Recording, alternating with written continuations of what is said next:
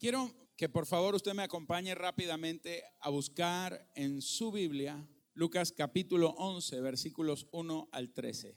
Quiero seguir hablando acerca de la oración, porque creo que la oración eficaz del justo puede mucho. Y creo que Dios está abriendo esta necesidad en su iglesia de seguir orando. Uno de los grandes problemas que nosotros tenemos es que a veces, señores, nos olvidamos de las armas que Dios nos ha entregado y la oración es un arma poderosa. La oración es un canal a través del cual Dios te habla y Dios te responde. Pero hay principios en la oración que necesitamos conocer. Y yo quiero leer este pasaje que está aquí en la escritura, en el Evangelio de Lucas capítulo 11, porque yo sé que esta palabra de hoy va a ser muy poderosa para tu vida y te va a bendecir. Dice, aconteció que estaba Jesús orando en un lugar y cuando terminó, uno de sus discípulos le dijo, Señor, enséñanos a orar, como también Juan enseñó a sus discípulos. Se refería a Juan el Bautista. Entonces Jesús les dijo, cuando oréis, decid, Padre nuestro que estás en los cielos, santificado sea tu nombre venga tu reino, hágase tu voluntad, como en el cielo, así también en la tierra, el pan nuestro de cada día, dánoslo hoy y perdónanos nuestros pecados porque también nosotros perdonamos a todos los que nos deben. Y no nos metas en tentación, mas líbranos del mal.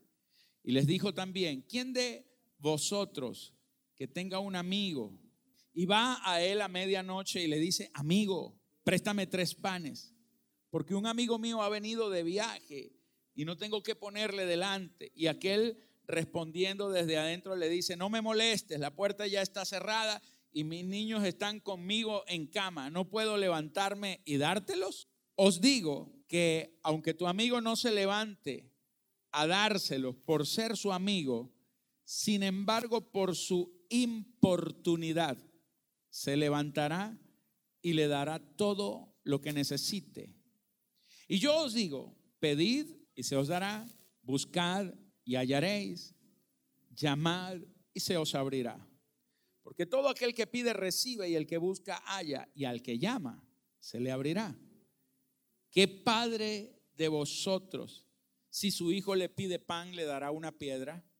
¿O si pescado, en lugar de pescado, le dará una serpiente? ¿O si le pide un huevo, le dará un escorpión? Pues si vosotros siendo malos sabéis dar buenas dádivas a vuestros hijos, ¿cuánto más vuestro Padre Celestial dará el Espíritu Santo a los que se lo pidan? Lo primero que yo debo decirles es que la oración no funciona por métodos, sino por principios. Jesús no enseñó un método, Jesús enseñó principios. Jesús no les enseñó un rezo, les enseñó un mapa, cómo orar. Él no enseñó un modelo, porque en el reino de Dios nada funciona por un molde, por un modelo. Todo funciona por principios. Desde la creación misma, usted puede ver que usted mismo es el mejor ejemplo. No hay otra persona en la tierra como lo es usted. Dios le hizo a usted, le creó, le formó con una identidad única. Sus huellas son irrepetibles. Nadie jamás tendrá sus huellas ni nadie jamás las ha tenido. Tienes una identidad que viene de parte de Dios. Cuando Dios te creó, destruyó el molde, porque Dios no puede hacer a alguien más igual que usted. Eso quiere decir que lo que Dios va a hacer con usted no lo puede hacer con nadie más. Quizás otra persona podría hacer algo parecido o similar, pero nunca jamás igual que lo que usted puede hacer. Por esa razón usted es importante en el reino de Dios. Por esa razón Dios te llamó. Y cuando tú estás en el reino de Dios, Dios te va a usar porque usted encaja y engrana dentro del plan, dentro del propósito divino. Ahora, nada tiene un patrón o un molde, todo funciona por medio de principios y por medio de fundamentos. La oración también. Jesús no les enseñó un molde. Es decir, cada vez que usted va a orar, usted no necesariamente tiene que decir, Padre nuestro que estás en los cielos, santificado sea tu nombre. Es un mapa. El problema es que los discípulos habían visto a Jesús orar y veían que cada vez que Jesús oraba, había resultados evidentes. Es decir, ellos podían ver que la oración de Jesús era eficaz. Porque la palabra eficacia tiene que ver con resultados óptimos. Eso es lo que es la eficacia. Pero ellos habían visto que la oración no tenía que ver con el tiempo que Jesús duraba orando. A veces duraba hasta el amanecer orando. A veces oraba un segundo. Pero lo importante es que había un resultado. Y ellos le dicen al Señor, Señor, enséñanos a orar porque también Juan el Bautista nos hemos dado cuenta que enseñó a orar a sus discípulos. Ahora, yo no sé cómo Juan el Bautista enseñó a orar a sus discípulos, pero ellos lo que estaban en su mente pensando era, Juan les enseñó el secreto, la clave. Y el Señor les enseña no el Padre nuestro como un rezo, sino que les enseña el mapa de los principios que van a activar los resultados en tu vida. Ahora, nunca existe una fórmula para cada cosa. Mira, por ejemplo, Jesús resucitó en su ministerio tres muertos. Uno resucitó a una niña, la hija de un principal de la sinagoga, la hija de Jairo. Dice que la resucitó. Pero también resucitó a su amigo que se llamaba Lázaro. Pero también resucitó a un joven, hijo de una mujer que él ni conocía, en un pueblito llamado Naim el hijo de la viuda de Naim. Y todo esto, nunca Jesús utilizó el mismo método para resucitar a los tres muertos. ¿Cómo Jesús lo hizo? En cada situación, Él hizo algo distinto. Al joven lo resucitó delante de la multitud, a Lázaro lo resucitó delante de sus familiares y de sus discípulos, pero a la niña la resucitó en privado, solamente delante de los padres y de tres de sus discípulos. Entonces, todo lo que Jesús hacía no tenía un método específico, sino que detrás de lo que Jesús hacía había una agenda programada por el Padre y que le era revelada al Señor a través de la oración. Cuando yo estaba leyendo esta escritura, entendí que este mapa de oración, el Padre Nuestro, nos enseña algunos principios. Hay muchos, solamente le voy a mencionar algunos. Por ejemplo, el primer principio es el principio de la relación. Diga conmigo, la oración eficaz se sostiene sobre el principio de la relación. ¿A quién le ora usted? ¿A quién le ora? Porque cuando Jesús los enseñó a orar, lo primero que les dijo, cuando ustedes vayan a orar, Oren de esta manera. Padre nuestro que estás en los cielos. Diga conmigo el principio de relación. Eso fue lo primero que les enseñó.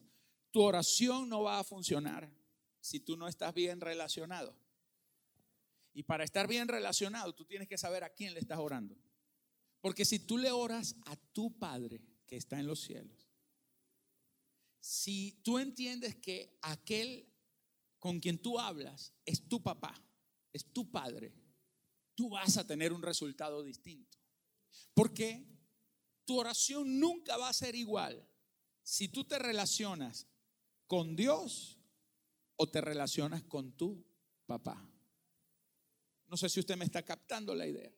Porque ellos tenían en su mente, ellos tenían un concepto muy distinto a lo que Jesús pensaba acerca de Dios. David decía, alzaré mis ojos a los montes. ¿De dónde vendrá mi socorro? Porque ellos esperaban en un Dios que estaba muy lejos.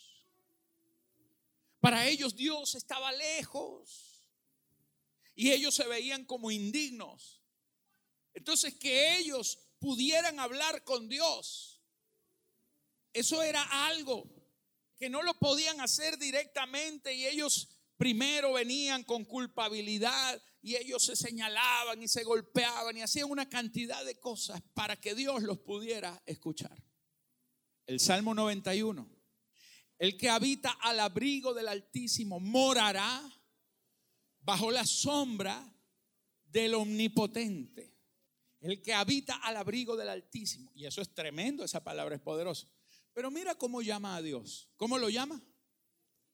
Altísimo.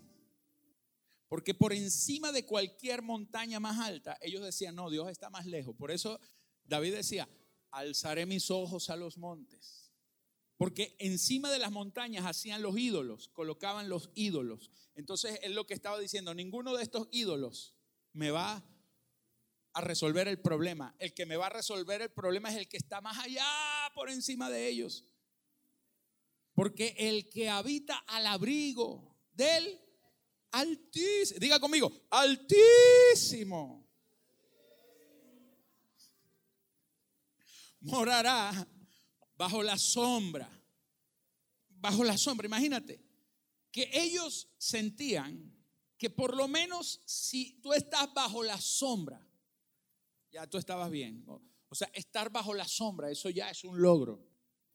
Por eso cuando Cristo les dice a los discípulos, cuando ustedes vayan a orar, lo primero que tú tienes que entender, ¿a quién le estás orando? ¿Le estás orando al Dios altísimo o estás hablando con tu papá? Porque cuando tú estás hablando con tu papá, tú tienes que entender que Dios te va a responder porque tú eres su hijo. Porque cuando tú lo ves como el altísimo, tú estás diciendo, yo soy un extraño. Pero cuando tú oras a Dios diciendo, Padre nuestro, tú estás reconociendo que Él es tu Padre y que tú eres su Hijo. Los hijos son los únicos que tienen derecho y que tienen herencia. Nadie más tiene derecho a entrar a tu casa a entrar a tu cuarto, a revisarte las gavetas, a revisar lo que hay en la nevera. Solamente tus hijos. El día que usted muera, el vecino no se va a quedar con la casa, con los bienes, con el carro. El que se va a quedar con todo es el heredero legal que es su hijo. Porque solo los hijos tenemos herencia.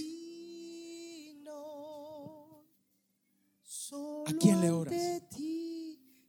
¿Con quién te estás relacionando? Yo siento esto muy fuerte porque muchas veces nuestras oraciones no tienen resultados porque tenemos un montón de gente condenada con un espíritu de condenación, con una mente, a mí Dios no me escucha porque yo me porté mal, porque esto, porque aquello, pero por encima de, de lo que tú hayas hecho, por encima, más allá, o sea, usted puede haberse portado mal, su hijo puede portarse mal en algún momento, usted lo castiga, usted resuelve eso, pero nunca pierde la condición de hijo. Usted nunca va a perder la condición de hijo. Cuando usted vino a Cristo, usted por derecho legal, usted es hijo de Dios. Pero usted tiene que ser hijo no solo por derecho, usted tiene que ser hijo por relación. Usted puede tener un hijo por derecho, porque nació, porque lleva tu apellido, pero nunca, nunca te habla, nunca te honra. Pero los hijos verdaderos son los hijos que se vierten, que se derraman delante del Padre, que aman al Padre. Y a esos hijos el Padre les responde con todo.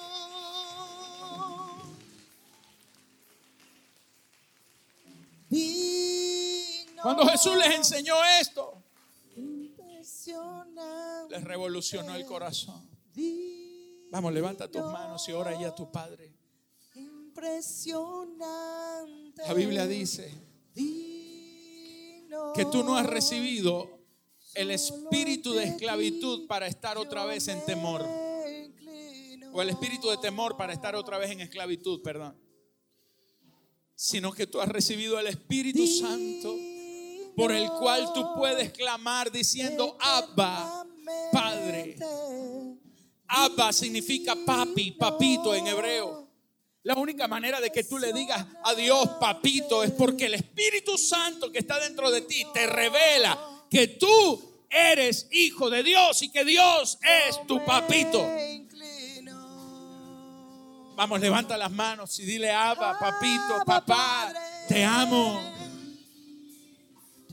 Tu oración va a tener respuesta.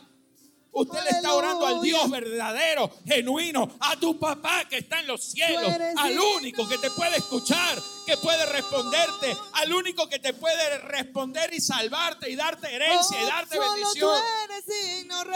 La oración es eficaz porque tú no estás rezándole a un Dios altísimo, oh, estás hablando en la intimidad de tu papá. Estás oh, entrando en la recámara más secreta porque el velo se rompió. Tienes acceso. Oh, Él te dijo, ahora tú eres mi hijo, ahora tú puedes entrar, ahora yo te puedo hablar. Cuando el padre está con el hijo en la intimidad, en la habitación, allí tú puedes escuchar y, ver los secretos de tu papá. En la intimidad es donde están los secretos. En la intimidad es donde Dios te revela lo más oculto, lo que otros no pueden ver. Allí Dios, tu papá, Abba, te lo muestra. Papito Dios te lo muestra, te lo revela. ¿A quién le has estado orando? ¿A quién le has estado pidiendo por el futuro de tus hijos? ¿A un Dios extraño o a tu papá? Oh, sí. Nosotros tenemos que acabar con esa mentalidad de juicio. Porque Dios no ha venido a castigarte. Si Dios hubiera venido a castigarte, nunca hubiera enviado a su Hijo. Porque hemos tenido el Dios equivocado en nuestros pensamientos. Porque no se nos ha revelado el Dios verdadero. El verdadero amor de Dios. Ahora, Dios es juez. Y la Biblia dice que Dios no puede ser burlado y que todo lo que el hombre siembre, eso cosechará. Si usted sembró mal, usted va a cosechar mal, pero eso es un principio. Dios es tu papá. La Biblia dice, Juan capítulo 1, versículo 12, Juan 1, 12, dice, mas a todos no dice algunos. Dice más a todos los que le recibieron, a los que creen en su nombre. Les dio, mira esta palabra. Esta palabra es una palabra jurídica. La palabra potestad. Esa no está ahí de gratis. Está con toda la intención. A los que le recibieron, no importa la condición, si eran buenos, si eran malos, es que de hecho no hay ninguno bueno, a todos los que le recibieron, a los que creen. Él les dio potestad, diga conmigo, potestad. Es derecho jurídico, legal, irrevocable, irrefutable. Es derecho puro de ser hechos. Usted no lo era. Pero la potestad te da la habilidad, te habilita y te convierte en hijo de Dios. Eso es Dios. Que solamente por haber creído que su hijo murió por ti, te hizo hijo. Ahora eso es un hijo legal. Pero Dios no quiere tener hijos legales, Dios quiere tener además de ser legales, hijos de relación. Porque usted es hijo legal de Dios. Dios lo que quiere es que usted lo conozca como su papá, que tenga relación. Imagínate que nada más eso significa Padre nuestro. Dale un aplauso al rey. Ahora,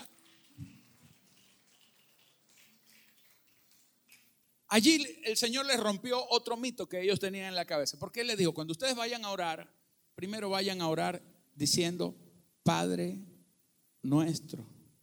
Porque les enseñó, en el nuestro les enseñó la relación de hermanos. Porque el principio de la oración es un principio de relación. Pero diga conmigo, pero hay una relación vertical y hay una relación horizontal. Porque es Padre nuestro, porque hay otras personas a quienes tú debes amar, a quienes tú debes perdonar, en quienes tú debes sembrar, a quienes tú debes ayudar. Y si tú no aprendes a ver a Dios en las otras personas, si tú no aprendes a ver que aunque sea el hombre más malo de la tierra, también tiene la imagen de Dios, está perdida, está deteriorada, está muerta, pero Dios lo creó para un propósito. Nuestro. Y les rompió otro mito también, que estás en los cielos. Porque el Altísimo estaba allá en el último cielo. Pero el Padre nuestro, del cual estaba hablando Jesús, no estaba en el cielo, sino en los cielos. Porque los cielos son las dimensiones en las cuales nos movemos. Por ejemplo, la Biblia dice que cuando el apóstol Pablo se convierte, al tiempo tuvo una experiencia y Dios lo llevó al tercer cielo. Diga conmigo, tercer cielo. El tercer cielo, en la mentalidad de los judíos, era el cielo donde vive Dios. Pero Jesús le estaba diciendo, el Padre del que yo les estoy hablando no vive en el tercer cielo, Él gobierna sobre todos los cielos, Él está en todos los cielos. Porque si hay un tercer cielo, hay un segundo cielo. ¿Y cuál es el segundo cielo? el cielo en donde se mueven las tinieblas. ¿Usted no ve que la Biblia dice que Satanás es el príncipe de la potestad del aire? Dice así la Biblia. El diablo no tiene territorio. Él no gobierna sobre Dios, pero él tampoco tiene autoridad y poder para gobernar sobre la tierra a menos que haya gente que se lo permita. Él gobierna sobre la gente que se lo permite, pero él fue derrotado. Por eso él ya no tiene jurisdicción en la tierra. Cuando Cristo muere y resucita, él dice, toda potestad me ha sido dada en el cielo y en la tierra. O sea, la potestad, la jurisdicción es en el cielo y es en la tierra. Por eso Satanás se tuvo que quedar en el aire. Porque se quedó sin jurisdicción, pero no perdió su poder. Ahora, cuando hay alguien que le abre la puerta, él entra. Como dice la Biblia que Judas dice que Satanás entró en su corazón porque él consintió en pecar.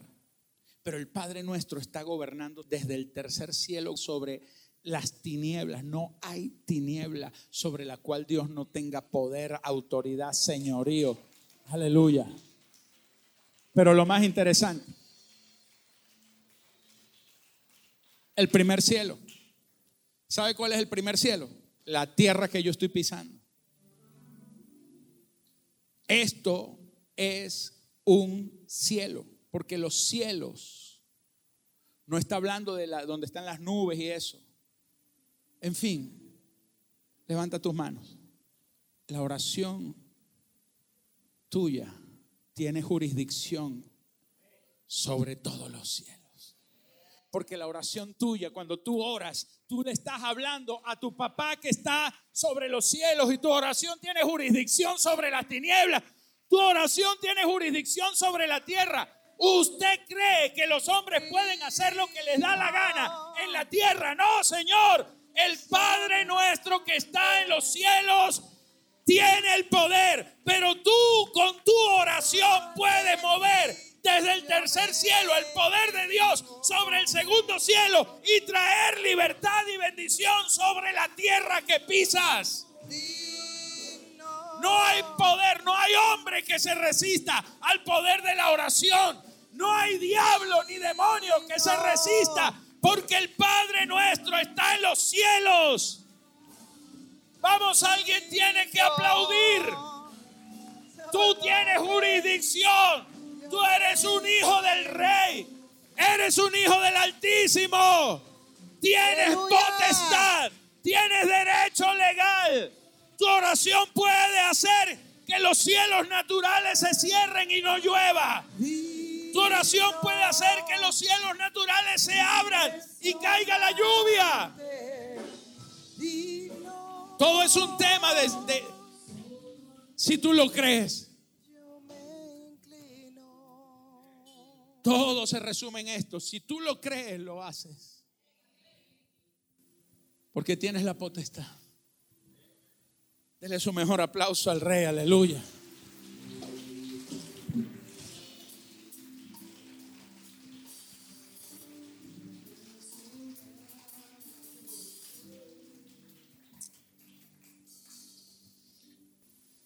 Jesús vino a romper una mentalidad. Quiero terminar como termina el versículo, pero dice aquí,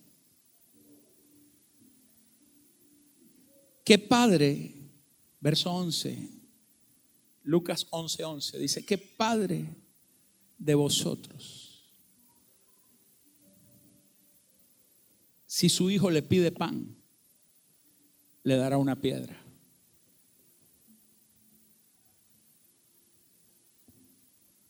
¿Sabe lo que Satanás le dijo a Jesús cuando estaba en el desierto? Si eres el Hijo de Dios, haz que estas piedras se conviertan en pan. Y Jesús decía,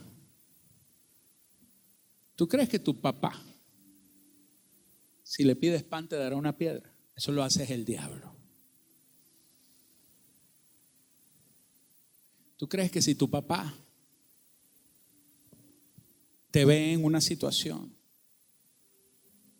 te va a golpear con una piedra, te va a dejar morir de hambre. No es tu papá. Si tu hijo te pide, si tu hijo te pide pan, tú le darías una piedra. Tú te quitas el pan de la boca para dárselo a tu hijo. Porque hay mucha gente que piensa que si Dios me mandó esta enfermedad, si Él me la mandó es porque es su voluntad. Y esa gente que te condena, que te dice, mm, estás pasando por esa situación, algo habrás hecho y te condenan. Porque ellos no saben a qué Dios le pertenece. Pero si en lo natural, en lo mundano, en lo más vil, en lo más natural, tu propio hijo te pide un pan, ¿tú le darías una piedra? Si tú estás pasando por una necesidad, no te va a responder Dios. Si tú que eres malo, malo, porque somos malos, le sabemos dar cosas buenas a nuestros hijos. Porque tú eres movido a misericordia. Tú te mueves en tu misericordia por alguien extraño. ¿Tú vas a dejar a tu hijo comer basura? Jamás. Tú le vas a enviar mal a tu hijo. Tú le enviarías un cáncer a tu hijo. Si tú tuvieras el poder de colocar y de quitar el cáncer, tú serías capaz de ponerle a tu hijo un cáncer. Te voy a dar un cáncer. Te voy a mandar este cáncer para que tú te quedes en la casa y que yo te pueda cuidar mejor. ¿Usted lo haría? Eso no tiene ninguna sensatez, ningún sentido. ¿Cómo cree usted que Dios va a dejar esta nación perderse? Habiendo tanto hijo de Dios que está clamando. O tu oración no cuenta. ¿Sabe por qué Dios va a cambiar esta nación? Porque sus hijos hemos estado creyendo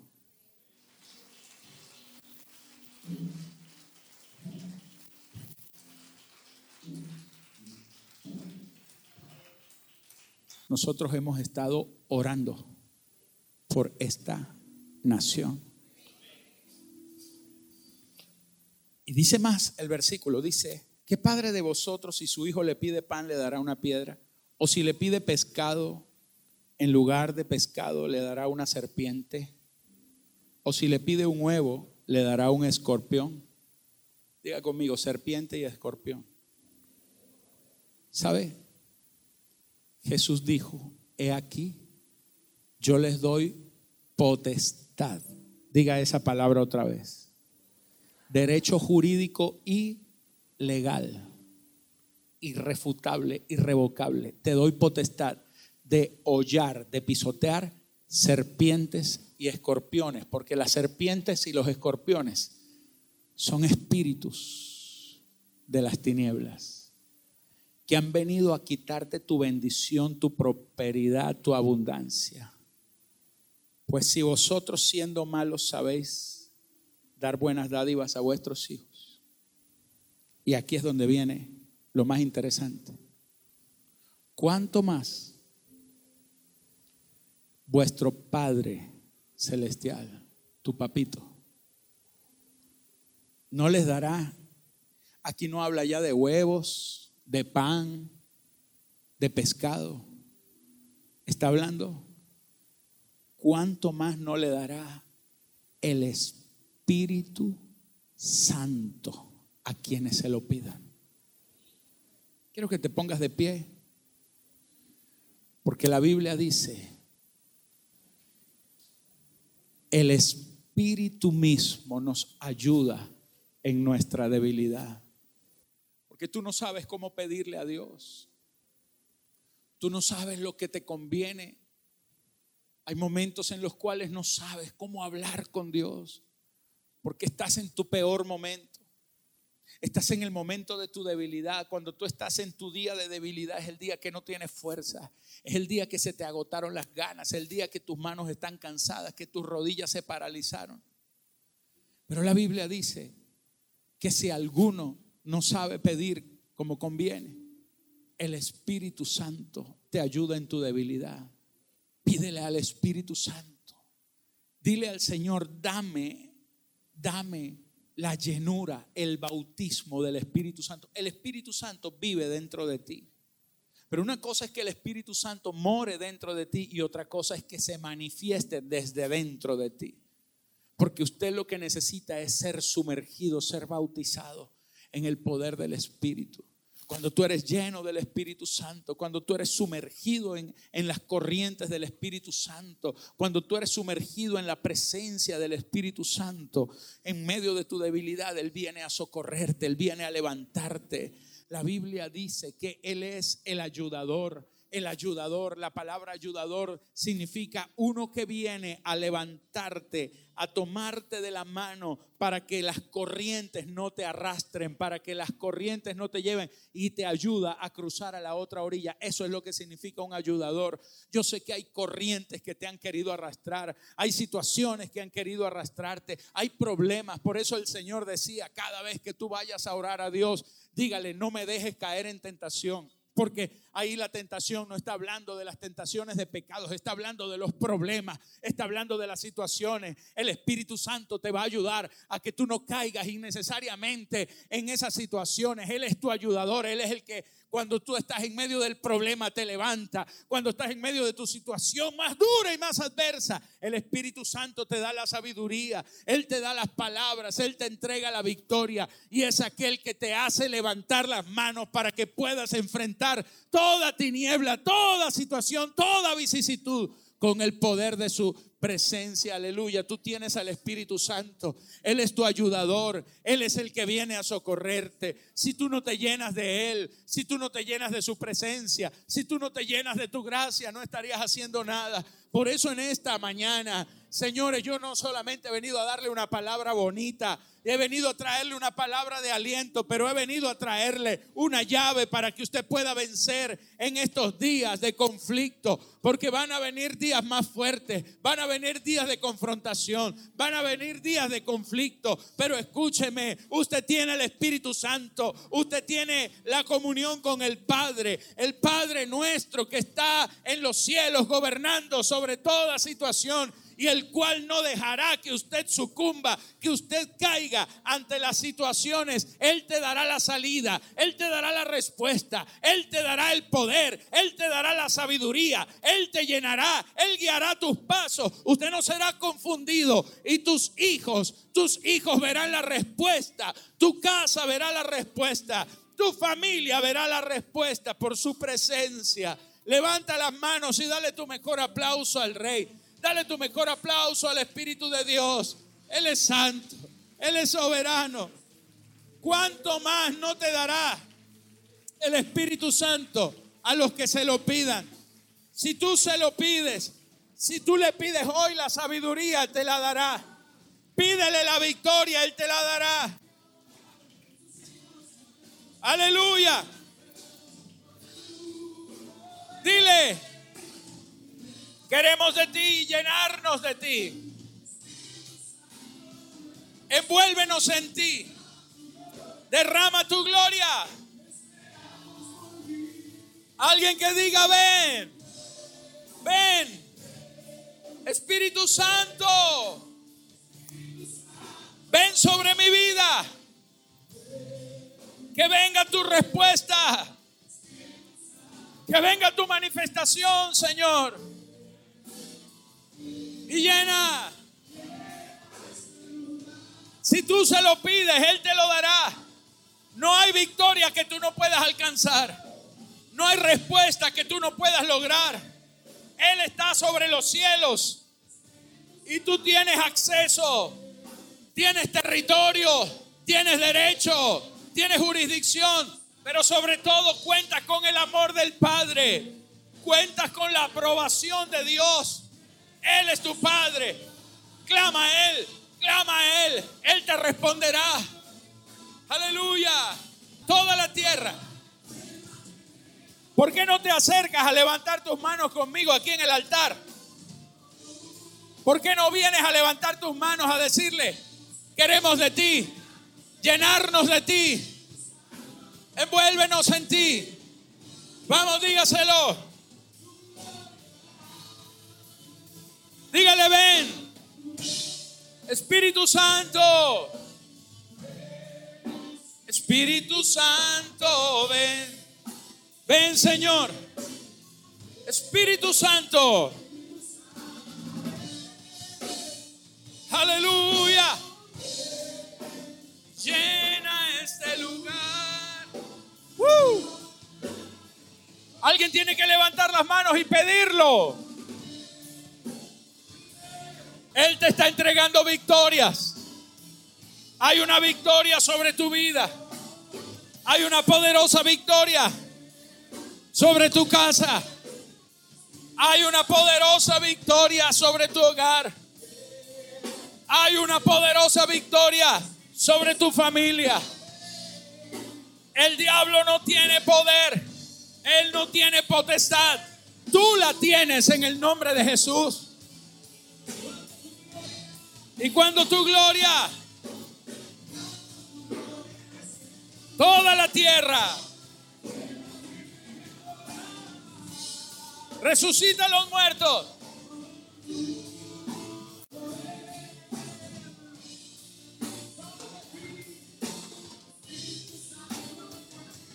Derrama tu gloria.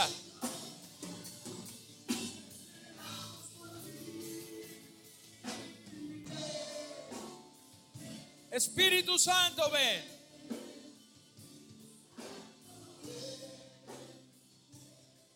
En el nombre de Jesús.